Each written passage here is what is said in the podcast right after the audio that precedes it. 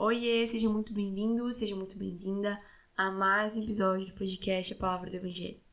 E se você ainda não me conhece e é novo por aqui, meu nome é Aimee e eu apresento esse podcast com a intenção, com a motivação de apresentar o caráter de Jesus a você, para que você tenha a oportunidade de se relacionar com Ele descobrir a vida verdadeira que só pode ser encontrada no Senhor. E no episódio de hoje eu vou estar falando com vocês um pouco a respeito de três hábitos que mudaram a minha vida, que mudaram a minha vida espiritual. Esses hábitos é, foram hábitos que eu fui desenvolvendo ao longo do tempo. Alguns foram que eu fui desenvolvendo ao longo do tempo, outros já foram é, desde sempre desenvolvidos, mas que me ajudam até hoje. E eu quero começar com o primeiro hábito, que é ter ao menos um dia para orar, é, para fazer devocional de modo geral, né? Sem tempo determinado. O que é isso? É, muitas vezes, devido à correria do nosso dia a dia, a gente acaba tendo um tempo delimitado para passar com Deus. É, eu não sei que horas você faz seu devocional, é, se você faz devocional, se você não faz, eu realmente recomendo você a fazer. Eu vou até deixar aqui na descrição do episódio um episódio que fala sobre isso, mas de modo geral, é, a maioria das pessoas fazem devocional de manhã. Isso é bom, é claro, mas eu acredito que se você é uma pessoa muito ocupada, o seu devocional ele vai ser delimitado por um certo tempo, né? Talvez uma hora, ou duas, ou meia hora, enfim, aquilo que cabe na sua agenda.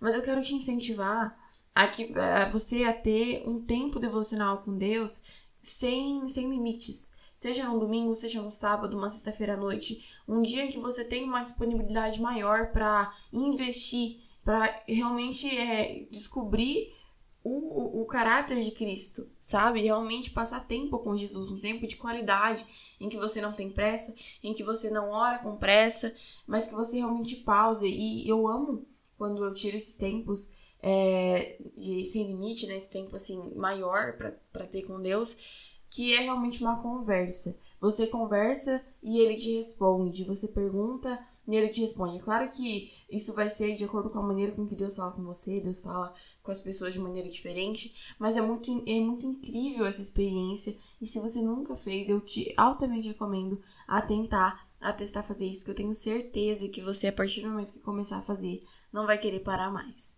E o segundo hábito que eu gostaria de compartilhar com você é escutar músicas boas.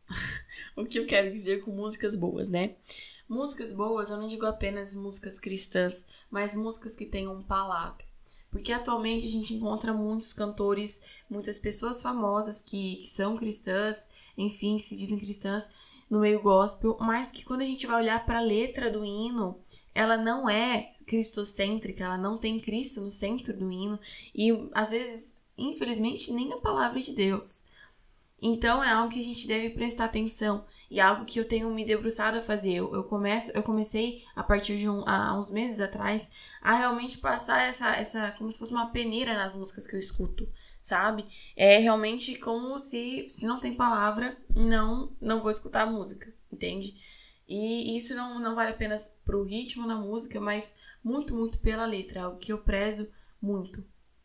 E até eu escuto algumas músicas dos anos 70, literalmente, mas que até algumas pessoas me zoam, mas é muito. Elas são músicas edificantes. Se a gente comparar, é claro que os tempos não são os mesmos e, e não vai ser, porque a gente tá em uma constante mudança, é, são, são gerações muito diferentes. Mas ainda assim eu, eu gosto, eu amo escutar, porque eu vejo essa diferença e, e eu sou edificada pelas letras. Então eu quero realmente te encorajar a fazer isso sabe? A realmente. Não precisa ser música dos anos 70, anos assim, 60, igual eu escuto, mas realmente buscar músicas, buscar louvores que realmente edifiquem a Deus e que estejam, estejam cheios da palavra de Deus, que cantem palavra, sabe? Não apenas a melodia seja boa, mas também a letra. E eu quero aproveitar esse momento para recomendar alguns artistas, caso você queira conhecer novas músicas, é, que eu escuto e que as músicas para mim são, nossa, maravilhosas.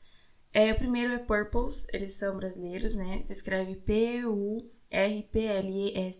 As músicas deles são cheias de Bíblia e a melodia é incrível. Além deles, a gente tem Ministério Vineyard também. E a Marcela Thaís. Marcela Thaís, as músicas dela são muito levinhas, mas cheias de, de verdades que muitas vezes não são tão fáceis assim de escutar, mas são necessárias para o nosso crescimento.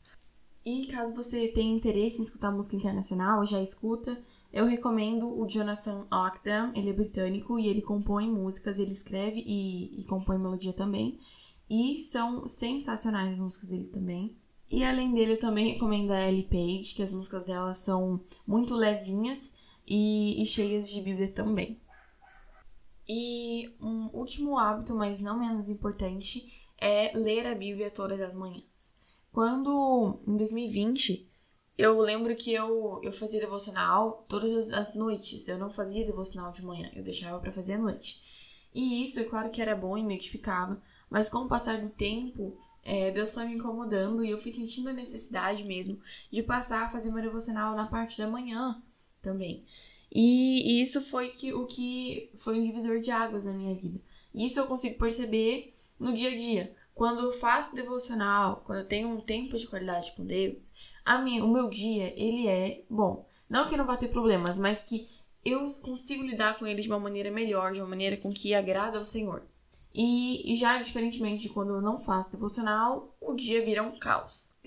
Então é isso que eu espero que você que você desenvolva, porque com certeza isso fará diferença na sua vida assim como fez na minha e faz na de tantas outras pessoas.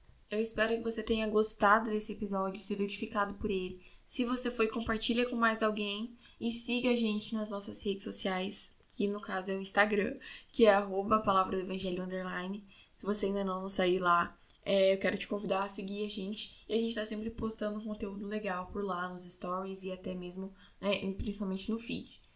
Até semana que vem e a gente se encontra no próximo episódio.